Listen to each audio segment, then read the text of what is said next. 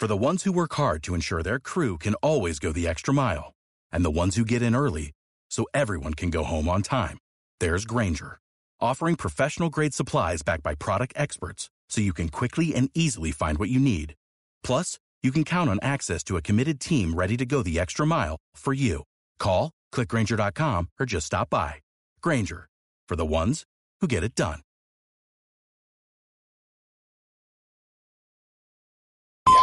Son las 8 de la mañana en Canarias. Caja 7 te ofrece los titulares del día.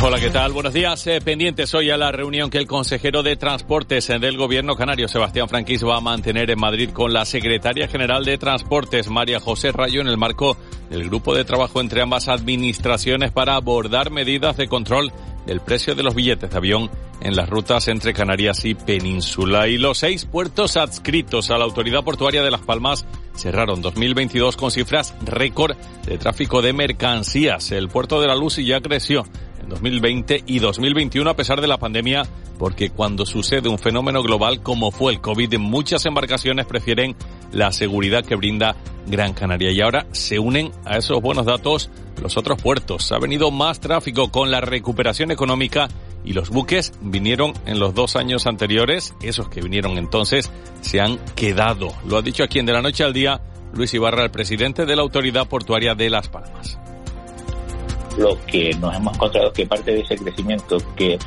fue a nivel coyuntural se mantuvo en el puerto de la Luz, pero ya obviamente crecieron el resto del puerto, Arrecife, Ventura y sobre todo también Salinetas por combustible de aviación, por la recuperación del sector turístico en Canarias. Entonces, en general, lo que te traslada estas cifras es que bueno que el puerto sigue creciendo, y Ricardo Fernández de la Puente deja la política activa. En De la noche al día, el único diputado autonómico de Ciudadanos acaba de anunciar que no se presentará en las listas en las próximas elecciones y que volverá a trabajar al sector privado. No, yo en principio no voy a participar en, listas en las próximas elecciones. Es una decisión totalmente personal. Eh, creo que debo de volver al sector al sector privado. Creo que bueno, hay una serie de proyectos que estoy bueno pues que estoy valorando y, yo creo que esto de la política uno tiene que estar un tiempo y, volverse a la, a la, actividad privada yo creo que es lo, lo lógico es lo, lo que es lo que debe ser o en mi opinión es lo que yo creo que debo hacer y el abogado canario Cristóbal Martel, que fue el que defendió a Messi o a Jordi Puyol, asume la defensa del futbolista Dani Alves, que se encuentra ahora mismo en prisión acusado de violar a una joven en una discoteca de Barcelona. Los empresarios catalanes del ocio nocturno se personarán en la causa, aunque en realidad deberían unirse todas las asociaciones del país. Así lo cree Alejandro Negrín, que es el presidente de la Asociación de Ocio Nocturno Canarias de Noche. Hay que tener muy presente que dentro de nuestros espacios hay controladores que se encargan de estar en todo momento atentos de que, bueno, de que no se produzcan altercados, pero esto estamos hablando de palabras mayores y con esos temas eh, hay que tirar adelante, eh, no solamente por parte de esta asociación a nivel eh, catalán, sino yo creo que deberíamos de ser todas las asociaciones y la federación a nivel nacional las que nos personalizamos en esta causa, porque es un tema que nos afecta a todos. Y sepan además que el sur de Europa registró temperaturas extremas en 2022 superiores en 1,4 grados a la media histórica del periodo 1990-2020. Hablamos de un calor similar al de urbes situadas a una media de 425 kilómetros al sur, según un análisis de la consultora calendario del anuncio se eh, desprende que se necesitarán grandes cambios para ser habitables las ciudades europeas, ya que las temperaturas siguen subiendo y pronto años como el pasado se convertirán en la norma 8 y 3. Imagina que puedes aprovechar el sol de Canarias para generar tu propia energía verde, cuidando nuestro entorno y ahorrando en tu factura de la luz. La instalación de placas solares tiene muchas ventajas. En Caja 7 facilitamos y financiamos tu compromiso sostenible. Consulta condiciones en cajasiete.com barra autoconsumo. Tic-tac. 2030 está a la vuelta de la esquina. Queremos un mundo más justo, con menos desigualdades, un mundo multicolor en el que reine el verde, más trabajo digno. Necesitamos ideas que puedan volar. Somos Tic-Tacers, la nueva generación. Entra en canarias2030.org y participa. Gobierno de Canarias.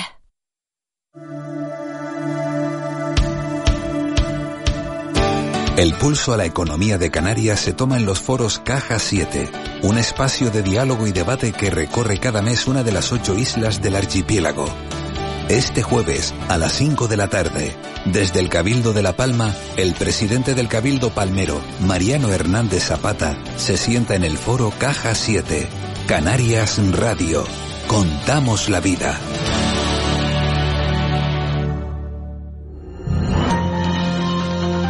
Desayuno. 8 y 4 minutos de, de, la mañana de este miércoles 25 de enero. Nos paramos hoy a desayunar en el mundo online, el mundo de las compras por Internet. Saben ustedes que en Canarias existen, bueno, ciertas diferencias con respecto al resto del Estado a la hora de, de comprar por Internet. Esto se debe, eh, bueno, pues a la distinta fiscalidad que tiene el archipiélago con respecto al resto del territorio nacional. Y eso que en determinados aspectos eh, supone una ventaja para todos nosotros en el mundo online, en el mundo de las compras a través de Internet, eh, un negocio que cada vez va a más, eh, está suponiendo, supone desde hace años un hándicap. Hay un hombre que ha seguido eh, toda esta evolución del comercio por Internet desde hace mucho tiempo, es Víctor López, que es administrador de la plataforma de Autodespacho Canarias. Señor López, muy buenos días. Hola, muy buenos días.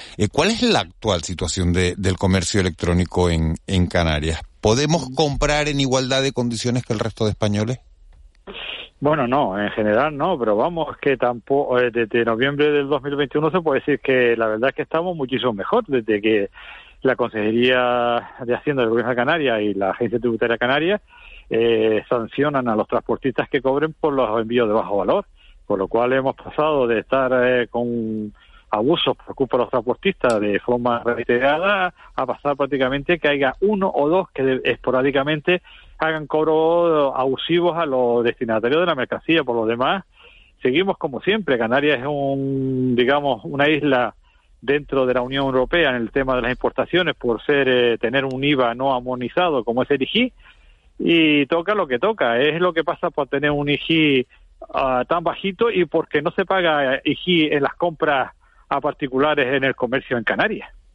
Este, este, estos días nos hemos encontrado en, en la prensa, eh, precisamente, eh, bueno, que las patronales y las cámaras de comercio le están pidiendo a los partidos políticos que, que eliminen esas exenciones al IJIC eh, que se producen en el comercio electrónico para compras inferiores a los 150 euros. Y se pide que se, que se elimine esa, esa exención al, al IJIC para eh, no fastidiar al comercio local, para que jueguen eh, el partido en igualdad de condiciones. ¿A usted qué le parece?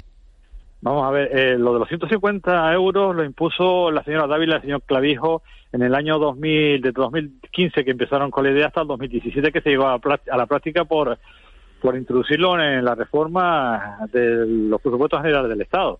Una práctica que nosotros no estábamos a favor, es decir, nunca hemos estado de acuerdo en no pagar IGI, siempre hemos querido pagar IGI como pagan impuestos en todos los, todos los territorios del mundo, pero vamos, eh, ellos pusieron eso porque es la única forma que ellos vieron posible y, que se podía usar ante la negativa de los transportistas de permitir el autodespacho y de, y de que la gente pudieran pagar eh, el, el que le correspondiera sin tener que pasar eh, por las trabas y los pagos abusivos que ellos tenían, pues fue la única solución. Ahora están pidiendo los comerciantes que se elimine el artículo 14.11 de la ley 20 de 1991, que es del REF, famoso REF que tenemos. Pues vale, de acuerdo, oiga, pero denos a nosotros las mismas, los mismos derechos que tienen los insulares y el resto de los, de los ciudadanos de la Unión Europea, que es comprar pagándole el IGI al vendedor y que también le exija a los vendedores que ellos cobren IGI en sus ventas en Canarias que no cobran nada, simplemente ellos venden sin cobrar ningún IGI, aunque tengan un IGI implícito, un IGI implícito que es menos de un tercio que el del IGI que se suele pagar normalmente en importación, pero vamos, que por pedir que pidan, pero oiga, si me quieren quitar un derecho que se me dio para que yo pudiera eh, comprar eh, fuera de Canarias, mercancía que normalmente no se encuentra en Canarias, mercancía que fuera vale de media un 25 o 30% más, más barato que en Canarias, pagando eh, los impuestos de importación y todo lo demás, ¿verdad? Pero deme usted mismo derecho que tienen los prinsulares, es decir, que ellos pagan el IGI a los vendedores, tanto de la Unión Europea como de terceros países, y le llega la mercancía a su casa con el IGI pagado y no tienen que pagar nada más, ni, ni, ni tenerse abuso, ni nada por cuenta de los transportistas. Y en caso de que no sea posible, oiga, pues que los autodespachos sea algo, eh, algo obligatorio y no eh, me puedan extorsionar o impedir que yo pueda hacer autodespacho para mis mercancías. Lo que estamos pidiendo es que si nos quieren quitar por un lado, oiga, antes denos los derechos que nosotros tenemos como españoles, uh -huh. que tienen todos los demás. ¿Y ya no está ocurriendo eso, señor López, de, que le mandan a uno un paquete por de un importe de 20 o 30 euros y te cobran 10 por el transporte? No, no, el transporte es una cosa que se paga. Eso, cada cuando uno compra, le dice el vendedor, oiga, esto te va a costar el transporte X euros y si te lo parece bien lo coges y si no también. Es decir, el transporte es una cosa que vale. Otra cosa es que tú compres una cosa por 20 euros y te venga el transportista y te oiga, por la gestión anuadera, aduanera que, que está exento porque la ley lo dice, no hay que pagar higiene ni nada, me tiene usted que pagar 30 euros por una gestión que realmente es de bajo valor y que la ley, propiamente la ley, dice que eso es algo que tiene que hacer transportista por cuenta de ellos, no tiene por qué ser por cuenta del destinatario. Y en todo caso, si tiene que cobrar ese gasto, se lo tiene que cobrar a quien le contrata transportista. ¿Y eso sigue produciendo o ha desaparecido? O sea, ¿o se ha conseguido eliminar? No, no, desde noviembre que se sacó la resolución de la directora de la agencia tributaria en la que dice que si alguien hace eso, lo van a sancionar perdiendo los derechos de despacho Solamente conocemos una, una empresa y a lo mejor dos que lo suele hacer de forma habitual. Eh, pero vamos, ya está marcada y la gente sabe que con esta empresa no se debe trabajar. ¿Y cuál, es para saberlos todos? Vamos a ver, la primera es eh, MRW y la otra es eh, eh Direct Trans, Express, que trabajan con TNT. Esas son las dos empresas que de momento siguen eh, la ¿Qué pasa? Pues que la ley dice que, hombre, si te van a cobrar, le tienes que informar al cliente y le tienes que dar los datos al cliente, al destinatario, para que ese pueda autodespachar. Lo que hacen estas dos empresas es que eh, te vienen a cobrar y no te informan, como dice la ley, de que tú tienes derecho al autodespacho y ni te dan la información para que tú puedas hacer el autodespacho, con lo cual está infringiendo la ley por los dos sitios. Ni te da una cosa ni te da la otra. Eh, eh, buenos días, eh, señor López. Eh, ¿Y si se produce, y si yo soy una consumidora y me aparecen, bueno, me compro algo, me llegan y me, y me piden que, pague el transporte, ¿qué, ¿qué, hago? Bueno, no, el transporte no le van a pedir que se lo pague, salvo que haya un acuerdo entre usted y el, y el vendedor para que usted pague el transporte a la entrega. Lo que le van a pagar, a cobrar será la gestión y los impuestos. Es, es lo que puede ser abusivo. Todo depende del valor de la mercancía y la mercancía en sí, porque si es mercancía que supera los 150 euros y o está grabado con IAM, en ese caso eh, estamos obligados a pagar el IGI o el IAM y por consiguiente o bien nos autodespachamos y se lo exigimos al transportista o bien le pagamos al transportista tanto el IGI o el IAM o y la gestión aduanera que se haga, bueno, que realmente es una gestión de importación o aduanera, pero es que eso funciona así. Si uno compra fuera en importación, tiene que saber lo que tiene que hacer, lo que no tiene que hacer. Ahora, eso sí, si no es mercancía que sea de 150 euros, estamos hablando de mercancía, no la compra total, sino solamente la mercancía, sin gasto de envío, y es mercancía que está grabada con IGI, sabemos que tenemos que pagar ese IGI o ese IAM, y ahí lo que toca. Y si no, no nos pueden cobrar absolutamente nada. O nos tienen que decir, oiga, mire, se tiene que autodespachar para que yo no pueda entregar la mercancía. Eh, ¿Cómo funciona esto? Señor López, eh, buenos días. Esto de los aduanas, la verdad es que eh, es un poco de matemáticas superiores. Para usted no lo será, pero para mí yo le confieso que sí y seguramente para personas que nos escuchan también. ¿Qué es lo que mm. está exento de por debajo de 150 euros? El, el DUA, o sea, el documento único aduanero, eso está exento. Te lo cobran si, si, tu, si tu adquisición tiene más, más de 150 euros, entiendo. Eh, pero el IGIC también. Eh, ¿Podría aclararnos esto? Sí, vamos, a entrar por la primera temática. Sí, esto no tiene nada que ver con las aduanas. Eso es lo primero. Primero porque en Canarias no existe aduanas en paquetería. Lo que son trámites que tienen que realizar tanto el transportista a la entrada como a la salida de mercancía de, unos territorios. Eso solamente trámites de entrada y salida. Eh, cuando la mercancía eh, excede de 150 euros de valor, eh, aunque esté a 0% de IGI, hay que pagar el IGI. El 0% de IGI es cero, pero vamos, hay que pagarlo y hay que hacer una declaración que se llama en este caso H1 DUA, se llama DUA H1 y luego está el DUA H7 y hay un montón de dudas por ahí. Y hay, hay que hacer esa declaración para liquidar ese IG y ese o, el IAM que tenga esa mercancía grabado. En la declaración difícil, yo es que yo siempre he dicho lo mismo, no es tan difícil porque usted coge un papelito, un formulario y pone quién se lo vende, quién es usted, el valor de la mercancía, el valor de los gastos de envío, eh, lo único difícil que puede uno encontrar es el código de la partida de la mercancía. Si no se sabe, se le pone el código genérico o se pone tres puntitos. Se sabe que la mayoría de la mercancía está al 7% y si no se puede pedir, solicitar información atributo de la Agencia Tributaria Canaria en la que te dice cuál es la partida, elegí que paga esa partida y el AM si está grabado esa partida. Es decir, eh, no es que sea muy complicado, es simplemente que la gente es la lo que yo siempre digo es más la ignorancia de la gente, el desconocimiento, que realmente las dificultades que hay para presentar un autodespacho. Porque es tan difícil por ejemplo, Por ejemplo, me, me compré tres polos. Eh, soy, soy, soy muy torpe y excedía de 150 euros. Lo fui a recoger, me cobraron una cantidad que entiendo que sería el 7% de, de tal, porque claro, si, me compro si me compro un polo y luego otro y luego otro el mismo día, eh, no pago nada. Vamos por partes, sí. El polo como ropa, vestimenta o ropa de, vestir está al 3% de IGI.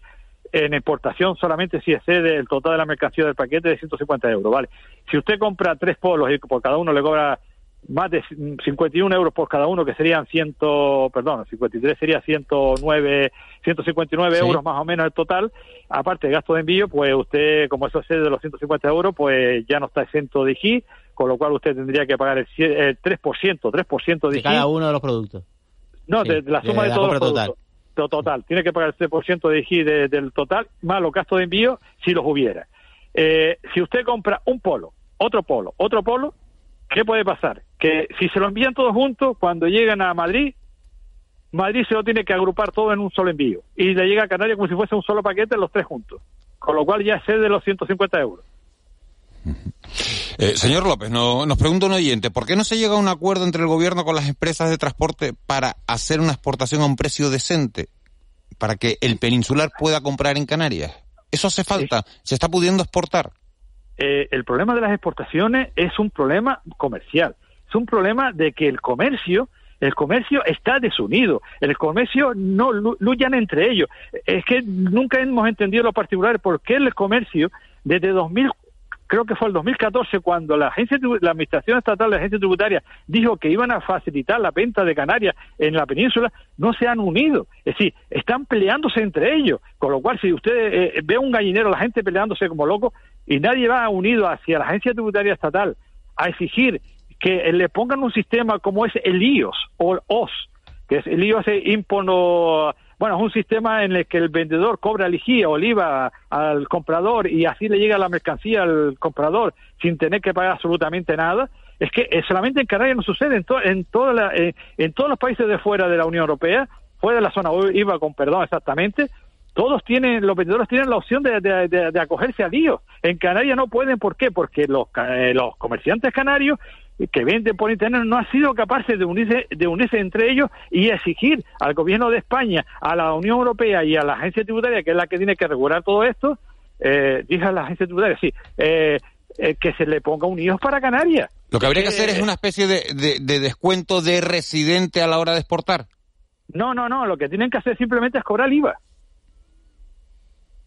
Como sucede en toda la Unión Europea, sí, si aquí en Canarias los vendedores pudieran cobrar el IVA a los compradores de la península, le iba a llegar a los compradores de Tenerife la, la, mercancía que compra sin tener que, hacer ninguna gestión más, sin tener que pagar absolutamente nada más. Es lo mismo que estamos exigiendo los canarios cuando compramos fuera de Canarias, que nos cobren ligías si no llega aquí a nosotros sin tener más gastos ni, ni gestiones ninguna más que hacer.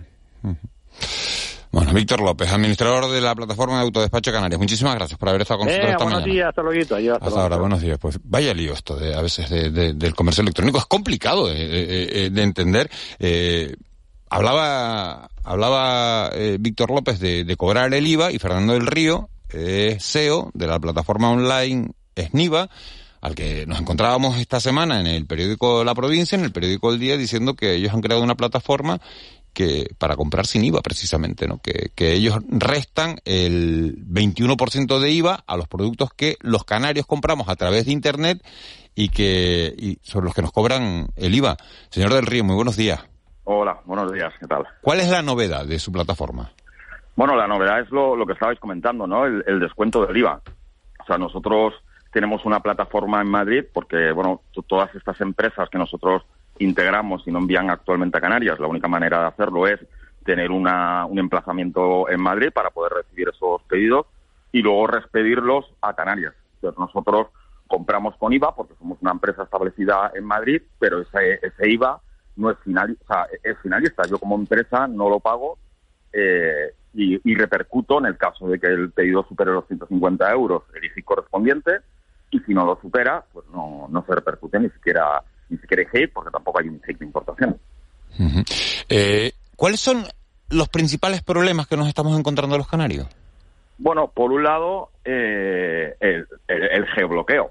Es decir, es que el, 60 60% de las marcas no envían a Canarias. ¿60-70%? De las grandes marcas. O sea, si nos vamos al total de marcas que, venden en España, estamos en el 80%. pero grandes marcas, mm, en fin, eh, Zalando, Apple, Nike, Adidas, o sea, mm, la gran mayoría no envía a Canarias. Eh, ese es el primer problema. Entonces, por eso hemos tenido que, que, que, que bueno, pues tener un emplazamiento en Península para poder despedir. El segundo problema es, eh, bueno, lo que decía antes eh, Víctor, ¿no? Hay, hay mucho desconocimiento. Eh, las empresas de transporte en el 2017, con la subida del bajo valor de 20 a 150 euros, pues claro, dejaron de ingresar por el DUA, que llegaban a cobrar pues, desde 20 hasta 50 euros por un pedido, eh, y era el 85% de su negocio. Entonces, lo que hicieron es, pues bueno, se, sacaron un, una gestión de bajo valor, que antes no existía, en el que te cobran pues 9, 12 euros por un pedido menor a 150 euros. Entonces, la gente, yo creo, pues escarmentada en Canarias o, lo, lo, el susto que te llevas hacer un pedido no sabes lo que lo que te van a cobrar hasta que llegas a casa te llega el repartidor y te dice oye no sé qué pagar pues no sé cuánto de DUA no sé cuánto de bajo valor etcétera entonces eh, eso yo creo que es, que es otro problema importante y el otro el de el del IVA es verdad que en Canarias no tenemos el IVA pero al final lo acabamos pagando o sea las empresas que sí venden online a Canarias la base imponible en Canarias es superior para igualarlo al precio de península con IVA. Entonces, no lo estamos pagando como impuesto, pero lo estamos pagando camuflado, entre comillas, en, en el precio. No todas lo hacen, pero muy poquitas, eh, o sea, muy poquitas descuentan, digamos, el IVA y aplican el IGEI, si corresponde, pero la mayoría no lo hace. Eh, buenos días, eh, señor del Río. Eh, esto del geobloqueo. Sí. Es cuando vas a comprar algo, te dice la el IP suyo no no está incluido, ¿no? no, no... Bueno, más, más, que la IP es la dirección. La dirección, la dirección, no está incluida, ¿no? Y usted Correcto. habla de 60, 60 70% eh, por ciento de las grandes marcas. ¿Por qué eh, no lo hacen? ¿Porque no les resulta rentable? ¿Por Mira, este problema burocrático? ¿Por qué? Yo creo que hay, no, las grandes empresas, a ver, mmm, nosotros venimos de una empresa logística, eh, una empresa, bueno, internacional, con más de 2.000 empleados, y, y gestionamos a nivel nacional y mundial muchas de las ventas online de, de grandes marcas. El problema no es, o sea, no, no, es un desconocimiento, las pequeñas empresas puede, puede haberlo, o sea, empresas pues, pequeñitas, pues a lo mejor esto es como si tú te planteas, estás en Canarias y quieres abrir el mercado a península y dices, pues voy a exportar a Ceuta Melilla. Pues no es lo primero que estás pensando, lo primero que estás pensando voy a exportar a Madrid o a Barcelona. Es decir, yo creo por un lado es un tema de prioridad. O sea, el mercado canario es un mercado que es de 2.200.000 habitantes, y a nosotros nos han llegado a decir grandes empresas, mira, Fernando, es que nos cuesta lo mismo a nivel técnico abrir el mercado en Canarias que abrirlo en Brasil, que son 200 millones de habitantes. Entonces, eso por un lado. Eh, yo creo que al final acabarán vendiendo a Canarias, porque Canarias es mucho más rentable para ellos que cualquier país más rentable para una empresa de península vender a Canarias que vender debajo de la puerta de su casa. Porque aquí no existe, quiero decir, haciendo lo que hacen, ¿eh? subiendo la base imponible y, y igualando el precio en toda España. Porque al final tú, bueno, pues tienes un coste de transporte, pero un pedido de 100 euros, pues tienes más o menos 19, 18 euros de, de, de, mayor margen en Canarias que en Península. Y con eso te da sí. para amortizar los gastos de envío, etcétera. Señor del Río, lo que pasa es que hay una cosa, todo esto que es que parece un, un gran galimatías y hay una cosa que el ciudadano de pie eh, no acabamos de entender y es cómo es posible que pidamos eh, una funda de móvil para China, en China, o un, o un, o una correa de reloj, o lo que sea de China, y te llegue perfectamente embalado con transporte, te lo pongan en la puerta de tu casa y, y sea posible. Y no sea posible traer lo mismo de la península. ¿Por qué? Bueno, porque al final, eh, primero, eh, eh, o sea, la decisión de vender o no de vender es de la marca. Es decir, y, y, ahí tú no puedes hacer nada. O sea, yo, yo, me gustaría comprar, yo qué sé, en cualquier marca en península, pero es que si no vende a Canarias. Mmm, claro, no pero ¿por qué? La pregunta que nos hacemos es: ¿por qué a los chinos les es rentable y a los españoles no? ¿O a esas otras marcas? Bueno, o sea, no sé realmente el escandallo de margen que tienen en, en, China.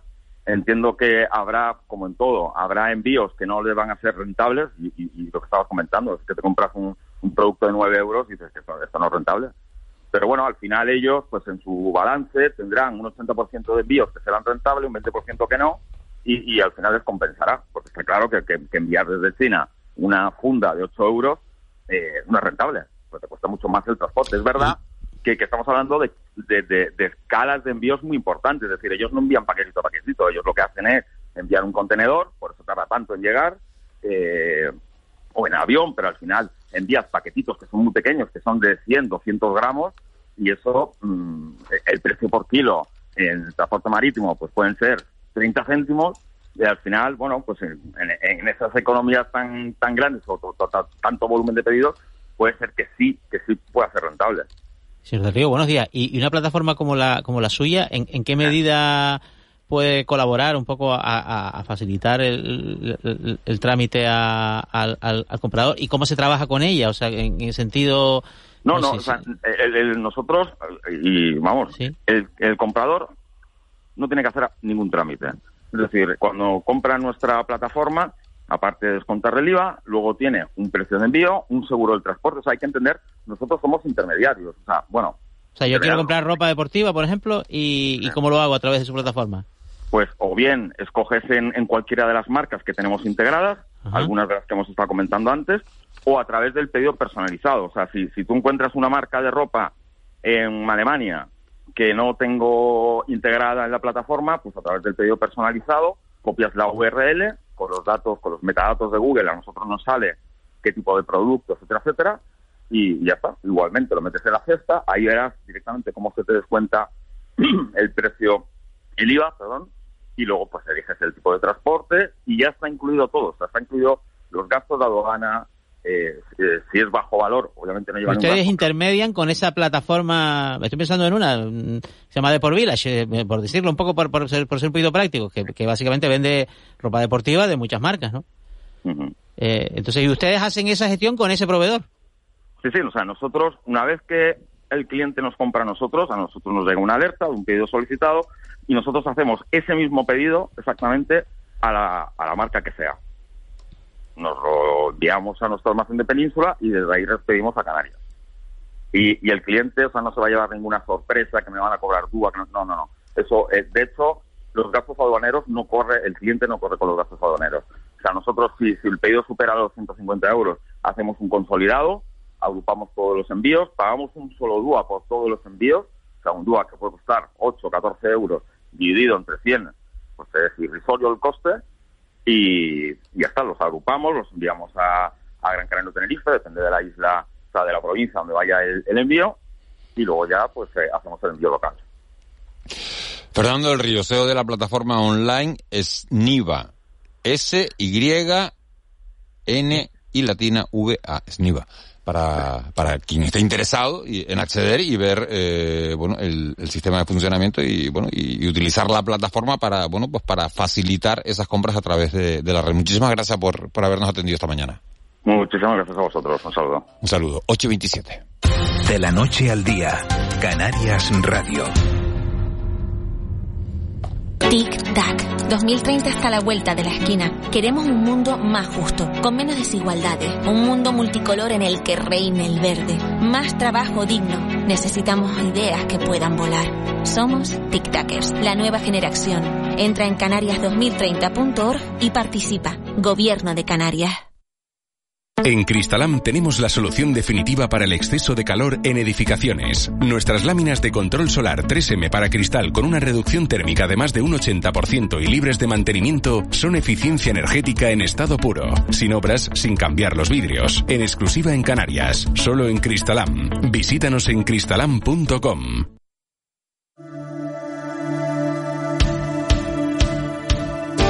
El pulso a la economía de Canarias se toma en los foros Caja 7, un espacio de diálogo y debate que recorre cada mes una de las ocho islas del archipiélago. Este jueves, a las 5 de la tarde, desde el Cabildo de La Palma, el presidente del Cabildo Palmero, Mariano Hernández Zapata, se sienta en el foro Caja 7, Canarias Radio. Contamos la vida. Tic-tac 2030 está a la vuelta de la esquina. Queremos un mundo más justo, con menos desigualdades, un mundo multicolor en el que reine el verde, más trabajo digno. Necesitamos ideas que puedan volar. Somos TikTokers, la nueva generación. Entra en canarias2030.org y participa. Gobierno de Canarias. De la noche al día, Canarias Radio. 8 y 29 minutos de, de la mañana. Seguimos avanzando en la crónica de este miércoles 25 de enero. Ayer conocíamos una noticia, ayer era portada de los periódicos, hoy lo sigue siendo en algunos, en algunos medios, esa noticia que dice que el núcleo de la Tierra pierde fuelle y que se, que se ralentiza esta estructura ya saben que cambia su, su potencia de, de giro cada, cada 70 años y nos han dicho que este fenómeno va a afectar a la duración del día y al campo magnético. Como es un tema eh, tan específico, tan concreto, tan científico, hemos querido llamar esta mañana a Antonio F. Darwich, que es doctor en astrofísica por la Universidad de La Laguna y un hombre que explica las cosas eh, de una manera eh, tan clara y tan didáctica que, que lo podemos entender todos. profesor F. Darwich, muy buenos días. Hola, ¿qué tal? Buenos días. ¿Cuáles son las consecuencias de esta noticia que conocíamos ayer, esto de que el núcleo de la Tierra se frene y, pueda cambiar en un momento determinado de, dirección? Bueno, la, buena noticia es que no es en sí el núcleo interno de la Tierra, sino la parte más interna, la parte sólida del núcleo terrestre.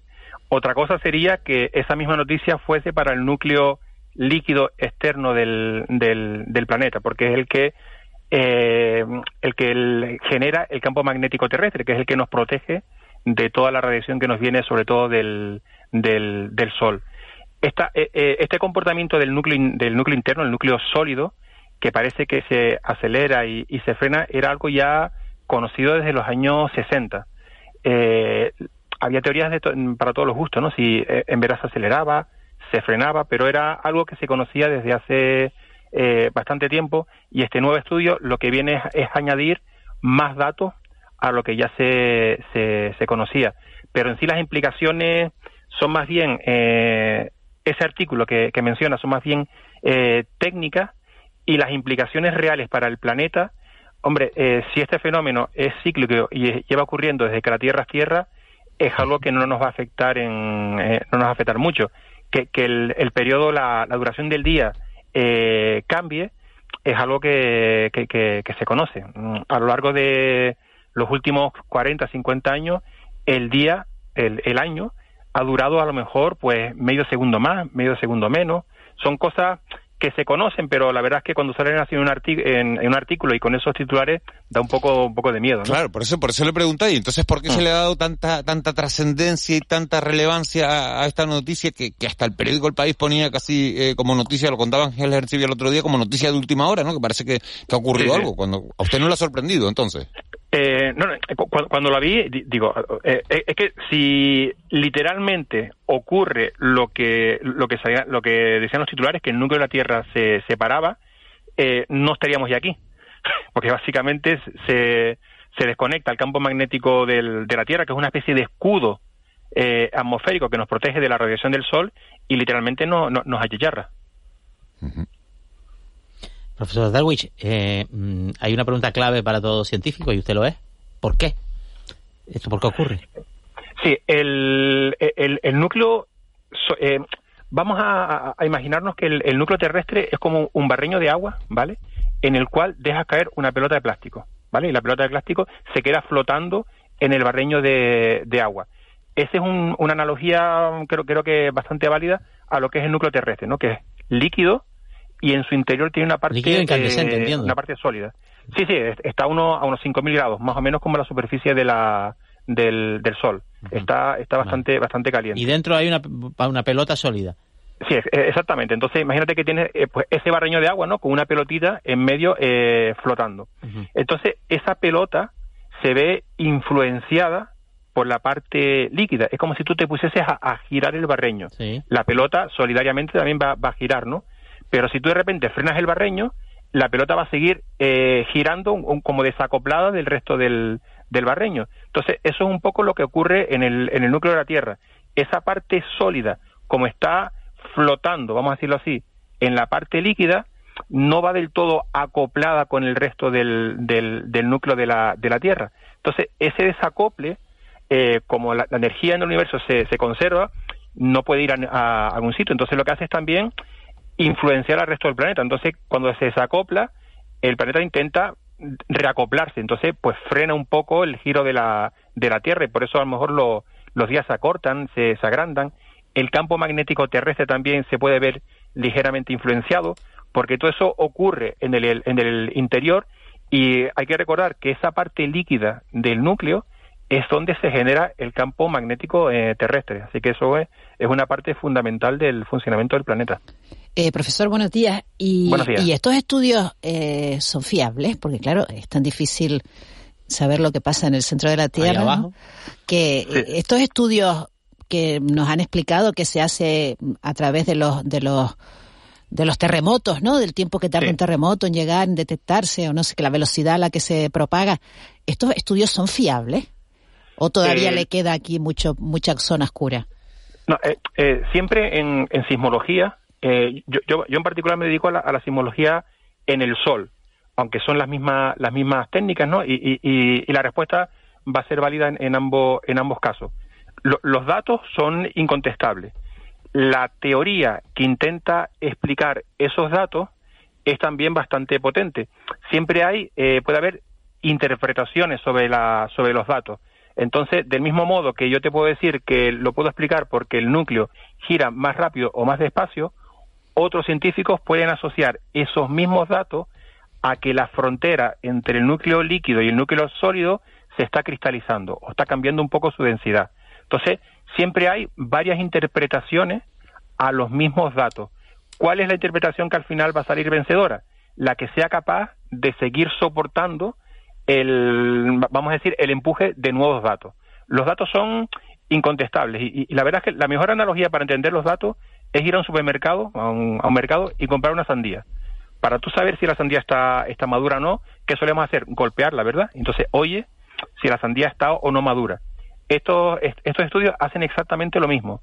Ese golpeo de la sandía, eh, estos científicos lo que intentan eh, hacerlo es a través de terremotos localizados en una parte del planeta. Entonces, ellos lo, único que hacen es coger terremotos de, un, de una parte del planeta y registrarlos en otra parte. En este caso es en unas islas del Pacífico, donde se producen los terremotos, y los registran en, Alaska. Entonces llevan desde los años 60 registrando todos esos terremotos. Entonces están viendo cómo la señal de esos terremotos va variando en el tiempo, porque siempre se registran y se producen en el mismo sitio. Entonces, si varía la señal sísmica, el, el ruido, la vibración del planeta, es que algo está ocurriendo en el núcleo del planeta, que es por, donde se propagan esta, estas ondas sísmicas. Entonces, la conclusión es que eh, lo que dicen estos estudios es que la Tierra sigue funcionando bien. O sea, que realmente la, la, reacción que ha sido de alarma debería haber sido la contraria. Efectivamente. El, el, problema, creo que en el titular, en el titular fue eh, la palabra freno porque en verdad no, no, no, no, se estaba no se está frenando, está variando ligeramente su velocidad y es un fenómeno que ocurre de manera natural desde que la desde que sepamos que la tierra que, que, la tierra es tierra. Eh, sí es verdad eh, que influye en el, la duración del día, en la, en la magnitud del campo magnético, pero son procesos del todo naturales y si seguimos aquí es que son fenómenos que ocurren y exactamente. Eh, mm, profesor Darwich, eh, hay un factor que usted conoce perfectamente como astrofísico, que es el tiempo. O sea, una imagen de una estrella no es una imagen de ahora, es una imagen de lo que tarda en llegarnos, sea cinco años luz o cien. Eh, en el caso este también es igual. O sea, esas señales o esos indicadores que tenemos ahora desde el centro de la Tierra eh, son detectados o identificados por estas estaciones de medición inmediatamente o, o, igual estamos hablando de un comportamiento que ya que igual lleva no, no sé cuánto tiempo puede ser o nada Sí, eh, eh, la, la, señal sísmica, eh, en, lo que se emite y, se detecta, como mucho estamos hablando de horas. Entonces, del núcleo de la Tierra tenemos una, bueno, del interior de la Tierra tenemos una imágenes casi en, en, tiempo real. lo que se tarda es, en el análisis de toda de, esa cantidad tan tan tan ingente de, datos. Pero al contrario que la astrofísica, donde la luz, como tú, tú bien comentas, nos llega de unos fenómenos que ocurrieron hace mm, años, miles o millones de años. En el caso de, de la sismología terrestre estamos hablando de literalmente tiempo real. Es más divertido mirar para afuera que mirar para adentro, ¿verdad? Y, y mucho más complicado mirar para, para adentro. Conocemos muchísimo mejor, por ejemplo, el núcleo del Sol, que mira que está lejos, que el núcleo de la Tierra, porque la, la Tierra es un... Y los planetas son muy complejos, son muy heterogéneos, hay distintas capas, distintas temperaturas, distintas densidades, y es bastante, bastante complicado. ¿Quién nos iba a decir, eh, profesor Darwin, que íbamos a entender mejor lo que está ocurriendo con el núcleo de, la Tierra que con el comercio electrónico en Canarias? Eh? Fíjense que estábamos hablando- que Hay que poner a los- hablando- hay que- hay que poner a los astrofísicos a gestionar, a gestionar el DUA. Pues sí, De- porque- Déjalo porque estaríamos ya en, en crisis permanente. No, porque uno cuando afronta una escaleta de, de radio por la mañana dice, bueno, los temas que considera uno, ¿no? Que son de interés para, para el ciudadano, que es a quien nos debemos y por los que hacemos, ¿no? Y dice, hombre, es un tema un poco técnico el tema de, del núcleo de, de la Tierra, pero claro, es que lo oye uno a usted hablar, eh, eh, lo entiende, y oye uno hablar a los especialistas en el comercio ele- en electrónico y, y sigue sin entender nada y sigue uno sin entender por qué llegan las cosas de China, ¿no? Eh, a un precio más razonable y más barato que lo que puede llegar de, de la península. Si, si quieres un día podemos hablar de, la, de lo que significa hacer ciencia en Canarias respecto a todo este tipo de, de cuestiones de las aduanas y, y demás, porque esa es otra historia de casi de pesadilla. Sí, porque me imagino que no que no pueden recibir el no Lo- el aparataje al aparataje se refiere para traerlo para acá o qué Sí, sí, sí, sí el, el, el eh, instrumental necesario Jugamos, eh, eh, to- todo tipo de instrumental, aquí jugamos a, a, a, hacer una especie de doble liga. Eh, sale todo extremadamente más, más caro porque viene todo de fuera, el aduana es una auténtica, una auténtica pesadilla. Entonces, a, a veces luchamos con esa doble o triple insularidad en el, en el caso de la, de la ciencia que se hace en Canarias. El colmo del absurdo sería que pidas un elemento necesario para un observatorio astrofísico y te diga no despachamos a Canarias, ¿no? por, por eso... Es me- el colmo del absurdo, que- porque tenemos el mejor cielo Sí, del sí, hemisferio sí. norte, ¿no? Gra- gra- gracias a Dios, toda la, bastante de la, de la instrumentación y demás se hace aquí localmente. Entonces, no somos bastante autosuficientes en ese, en ese sentido. Antonio F. Darwin doctor en astrofísica por la Universidad de, de La Laguna muchísimas gracias por, por haber estado con nosotros y por habernos bueno, pues contado un poquito todo lo que está sucediendo y, y me ha hecho gracias esa expresión también de decir a veces es más más fácil conocer el núcleo del Sol no que, que mirar para adentro y mirar el nuestro el de la Tierra no Efectivamente. eso ocurre también con las personas muchas gracias Sí, sí, muchísimas gracias a ustedes. Buen día. Hasta luego. 8 y 41. El mentidero. Bueno, pues tipo de, de tertulia para analizar con compañeros periodistas la, la actualidad, la crónica de cada día. Siguen con nosotros eh, Ángeles Arencibio y Juanma Betancourt y se incorporan a este, a este tiempo de, de radio Saro Prieto, que es delegada de la agencia de en Tenerife. Saro, buenos días. Hola, buenos días. Me ha encantado la entrevista. La de Antonio. Sí. Porque la del comercio Sí, electrónico sí. yo no he entendido Porque la- nada porque todavía. La entendí, porque la entendí, entendí lo que decía. La verdad es que, que se explica estupendamente. Sí, sí, se explica, se explica muy bien. Nacho Afonso, delegado de, de Europa Press en, en Canarias. Muy buenos días. Muy buenos días. Hombre, la verdad que salirse un poco de la parte política se agradece alguna mañana también. sí. Sí, sí, porque eh, eh, prácticamente ustedes que pasan agendas eh, a los medios de comunicación, eh, entre ellos este, ¿no? Como, como pasan todos los días, eh, prácticamente todas las convocatorias ya son de campaña electoral, ¿no? ¿Ustedes no han notado eso? Sí. Sí, bueno, ah. cultura también sigue habiendo siempre un poco, ¿no? Bueno, Pero, pero sí, sí, la política... y O está campaña claro este camuflada, año- campaña camuflada, ¿no? Sí, sí, va a ser, va, va a ser, vamos, nos vamos a saturar seguro, ¿no? Y cuando empiecen a llegar las visitas eh, exteriores, que, que ya llegarán de candidatos, de... Bueno, ya de- llegan, empezamos sí, el viernes ya. Exacto. O sea que, bueno, Eh, Saro, eh, ¿cómo se organiza, y se lo pregunto a Nacho también, cómo se organiza una agencia de noticias para cubrir una, una campaña electoral? Lo digo porque hay tantas convocatorias de tanta ya, gente presentando claro. tantas cosas al mismo tiempo que uno dice, bueno, tengo que elegir, ¿no? ¿Cómo, cómo se hace? Hombre, nosotros somos, aunque somos un medio público, no tenemos esos espacios como, no sé si tienen ustedes, o Televisión Española, o Radio Nacional. Nosotros somos más libres, pero intentamos ser equilibrados siempre en la, en la información que, que cubrimos. Y, y bueno, pues, pues nos vamos administrando. La verdad es que yo, no sé si ya por mi propia experiencia que, que llevo tantas campañas electorales, eh, me produce me produce hasta cierta pereza porque mm, aunque es verdad que hemos mejorado muchísimo, antes había muchísimos más actos electorales, muchísimos más. Em, ahora cada vez son actos mm, eh, son actos grandes, son los y después los candidatos van hacen mucho mm, eh, me imagino que hacen mucha campaña de pie, pero que esa no convocan a los medios.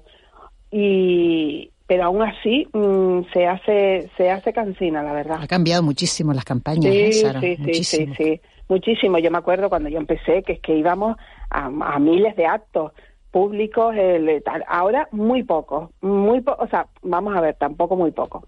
Hay mucha rueda de prensa, eh, pero lo que son mítines, actos electorales con afiliados y tal, yo creo que se circunscribe más a, los partidos, ¿no? ahora están las, redes, están hechas las redes, que es otro que es otro territorio. Efectivamente. Además, yo creo que la gente tampoco eh, acudía demasiado a esos a esos actos electorales que convocaban en los pueblos. Hace años, hace años sí, ¿eh? Hace años sí, pero ya últimamente había cuatro personas, cinco personas.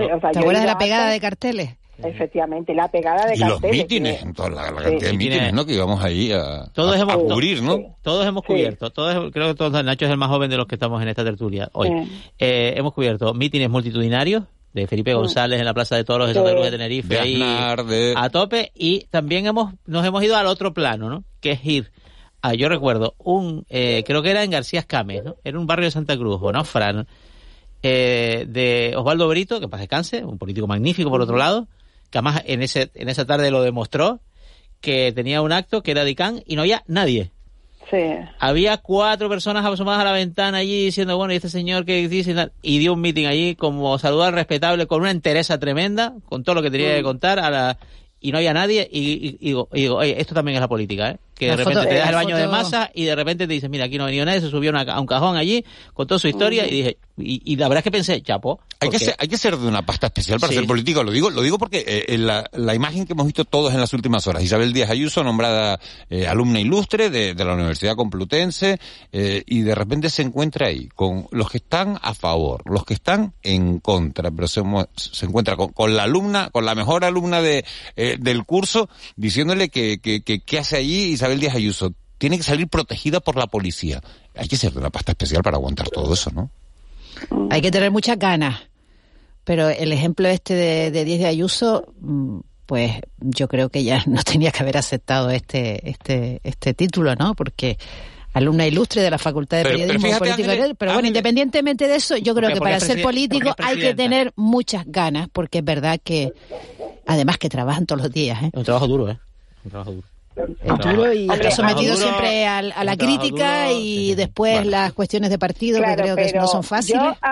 Yo, Ángeles, distingo en este, en justo ayer en lo de Díaz Ayuso, que bueno, ella va a una universidad con todo lo que eso conlleva, porque una universidad es un centro crítico de, de en lo que hay alumnos de Quiero decirte que, que es un, no es un centro, mm, vamos, entre comillas, pacífico.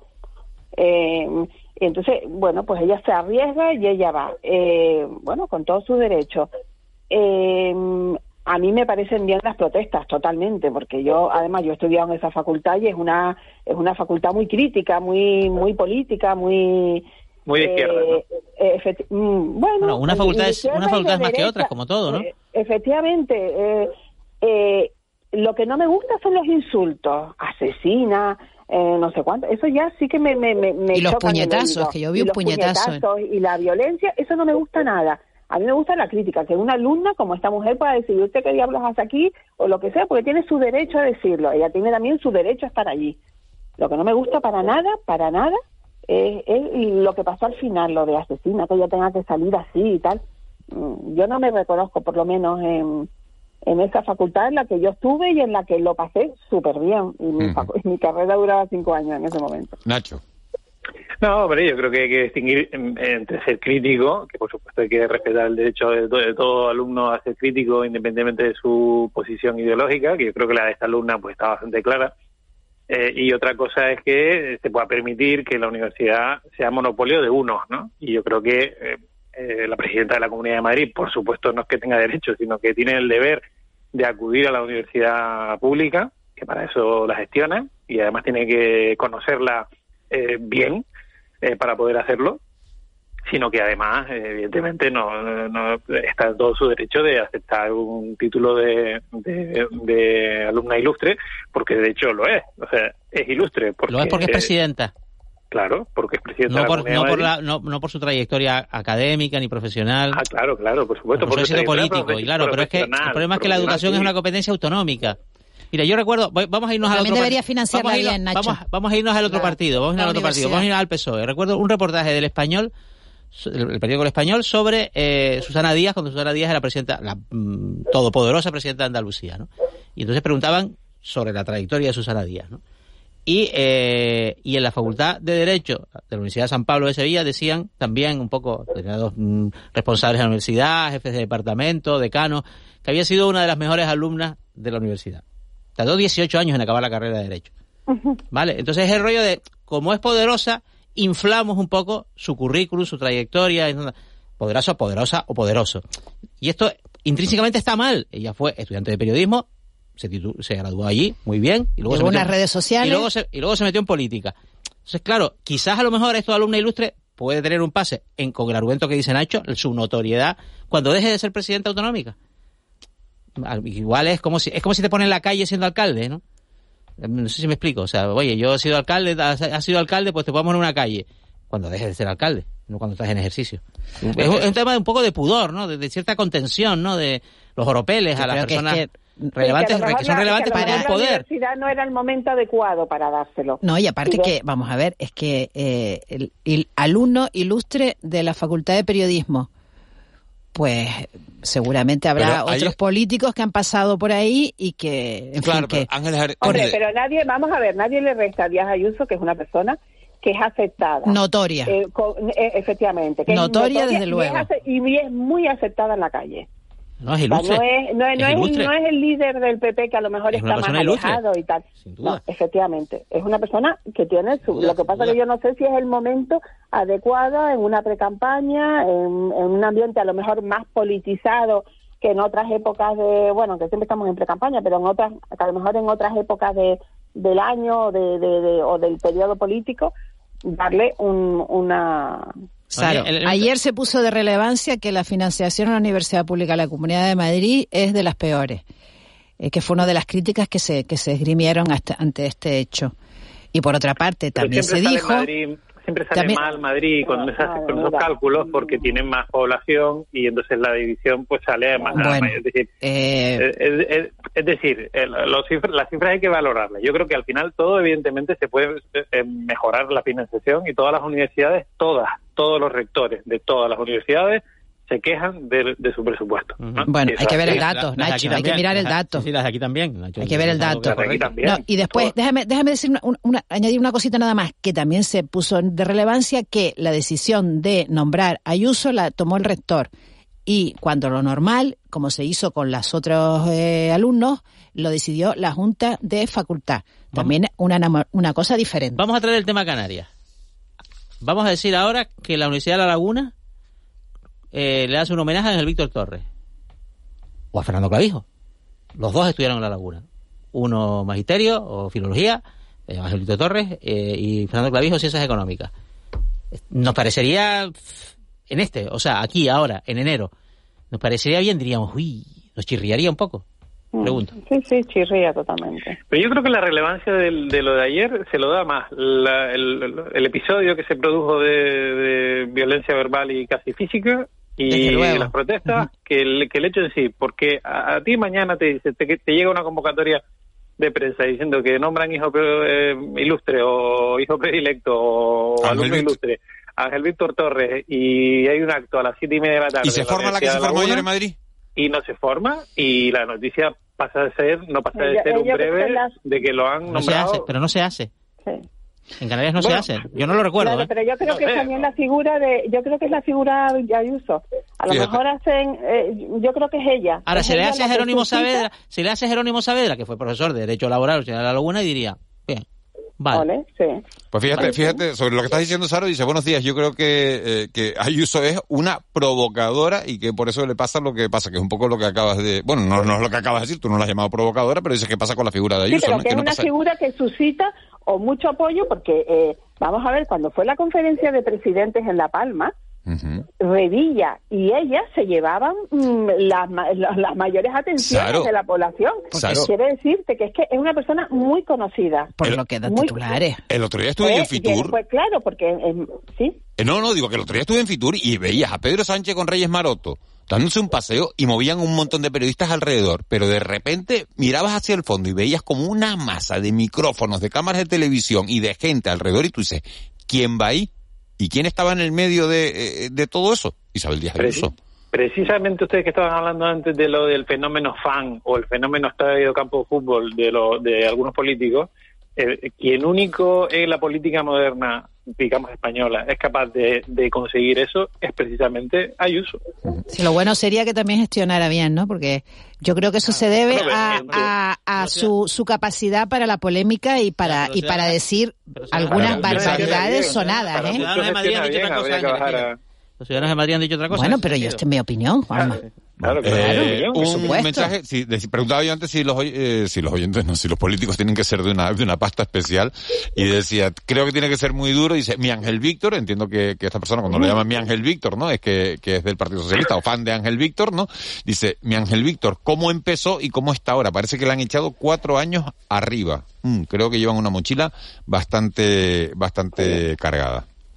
Sí, eso pasa yo creo que con todos los presidentes, al margen de la gestión, de que lo que podamos considerar como lo hace, como no lo hace, es una responsabilidad muy grande. Y eso se nota, eh, tú ves una foto efectivamente de Ángel Víctor hace cuatro años, además con la legislatura que ha tenido este hombre, con todos los problemas que ha tenido este hombre. Y la ves ahora y se nota, se nota que ha pasado el tiempo y, y, bueno, en Pedro Sánchez, que vamos a poner que... que Pero Sánchez es súper llamativo, sí. Eh, Sí, sí, empezó siendo un hombre muy joven y ahora se le ve canoso, se le ve, con, bueno, pues la responsabilidad y que, que tiene. Es que, bueno, yo, mm, desde luego, ni. Sin ni embargo, Biden, oro, sin embargo. Biden está igual. Ya era un viejo cuando lo eligieron, Mira, esa es la hablando- ventaja, esa es la hablando- ventaja. Hablando, hablando de Biden, eh, decisión de Alemania, de Estados Unidos, de entregarle tanques a Ucrania. Tenemos que preocuparnos. ya de España también, ya de España. Ya de de Espa- España también- ya España también entregará Leopard. sí, sí. Sí, se ha tardado bastante, ¿no? Yo creo que, se ha dejado alargar una, un conflicto que, quizás si se hubieran tomado decisiones antes, es verdad, arriesgadas, porque esto no, no es fácil, eh, pero, pero es verdad que se ha permitido que, Ucrania pues pase por un vía crucis eh, impresionante. Y yo creo que tocaba dar un paso adelante porque no se puede permitir que esto se, se encone y se, se cronifique, ¿no? O sea que, que bueno, yo, yo creo que es una buena, es una buena decisión. O sea, la, doctrina de Estados Unidos, que, que marca la pauta en este asunto del armamento, es de la escalada progresiva, ¿no? Eh, por el temor a una respuesta probablemente nuclear de, de, de la Rusia de Putin, eh, meter toda la cara en el asador de golpe, pues mm, los estrategas del Pentágono, que son los que llevan esta crisis, eh, más que el presidente Biden, eh, han optado por esto, ¿no? Primero te doy esto, luego un poquito más, luego un poquito más, luego un poquito más, luego un poquito más. Claro, el final de este camino tampoco lo sabemos y casi mejor no pensarlo. En fin. ¿Qué es, lo, si- qué es lo siguiente? Fuerza Aérea. Sí, es que Hay eso es lo unos que combates. a mí me a mí me, me atemoriza, ¿no? Que que ahora son los tanques o los que no les gusta llamarlo tanques, sino ¿cómo es? Estos carros de combate y y después qué más, porque no tenemos la seguridad que con esto finalice la guerra. Ojalá, ojalá finalizara la guerra, que que pero no, yo creo que no que no es una garantía y después tiene no sé, esto tiene una doble vara, ¿no? Puede o puede ser positivo para, para, para el fin del conflicto, que ojalá lo sea, o, o puede ser el principio de una mayor escalada, ¿no? No parece que Rusia tenga capacidad como para eh, fácilmente, digo, ¿eh? Si de repente, digamos, pone todo lo, toda la potencia del país a producir guerra, pues a lo mejor sí, pero eh, que fácilmente y sin eh, coste social, económico, político, etcétera, pueda eh, incrementar eh, su capacidad armamentística, pues es bastante complicado. Yo con, lo no- que tiene, no- con, no lo que tiene, con lo que tiene puede hacer mucha pupa, ¿no? Mm, El problema es que es, es la, la inestabilidad que generaría un- una escalada a efectos eh, económicos, por una incidencia, por ejemplo, para las islas, mm, que estaremos lejos, pero no lo estamos. Oye, Eh, nos, económicos. nos queda- nos quedan dos minutos para terminar. ¿Ustedes han entendido hoy algo del comercio electrónico, de, de por qué nos sigue costando tanto a los canarios eh, Eh, comprar fuera? A mí es una cosa que me indigna. Burocracia. Me indigna. Yo hasta, hasta hace, a- antes de ahí- antes de ahí esta semana, fue intenté comprar una camiseta y cuando llegué al final me dicen que no se sirve a Canarias. Y digo, pero, y, pero de un comercio que además está aquí. Yo debo tener mucha suerte porque nunca me ha pasado. Lo estaba Bueno, contando con pues- Ángeles Jara en publicidad. A mí nunca me ha ocurrido. Pues a mí siempre me aparece la dirección que usted tiene no Sí, se sirve en este producto. Yo ¿Será porque compro casi siempre en Amazon, porque son libros y tal, y eso nunca te da un problema. Bueno, pues Esto es lo más curioso de este tema ropa. es que se resolvió, esto se resolvió durante un tiempo, hubo un tiempo en el que hasta 100 euros eh, todas las compras eh, Sí. se permitía 150, llegar sin, sin problema, 150 efectivamente. Y luego de repente cambió y se volvieron a bloquear, empezaron otra vez los controles de aduanas extremos y tal, y 20 días más tarde salieron un montón de empresas que se dedican, ¿eh? que no sé si les ha salido la publicidad ahí en redes, a, traer las cosas que no de, los, de las empresas que no mandan a Canarias, ¿no? Eh, así que claro, eso despierta en mí una cierta sospecha. ¿eh? hoy, hemos, entrevistado a, una de estas de estos de estos intermediarios, ¿no? Que juegan un poco ese papel de intentar, que a veces nunca se sabe mucho si fiarse, ¿no? pero es, un galimatías, es un galimatías, está insuficientemente explicado y, luego hay un, hay un cambio de, como de, praxis, ¿no? Con una empresa de transporte te dicen una cosa, con otra te dicen otra y eso es lo peor, ¿no? La, inseguridad que genera. Y lo peor es al final es lo que, lo que acaba de poner un oyente y con esto casi terminamos la, la tertulia. Dice, en AliExpress puedes traer todo de China, pero como pidas algo en plaza que es en la península te pone que no se envía a, Canarias, ¿no? Pues, pues esta es la, realidad con la que se nos seguimos encontrando años, años más tarde. En fin, señores, gracias a, a los cuatro, vamos con las noticias de las nueve.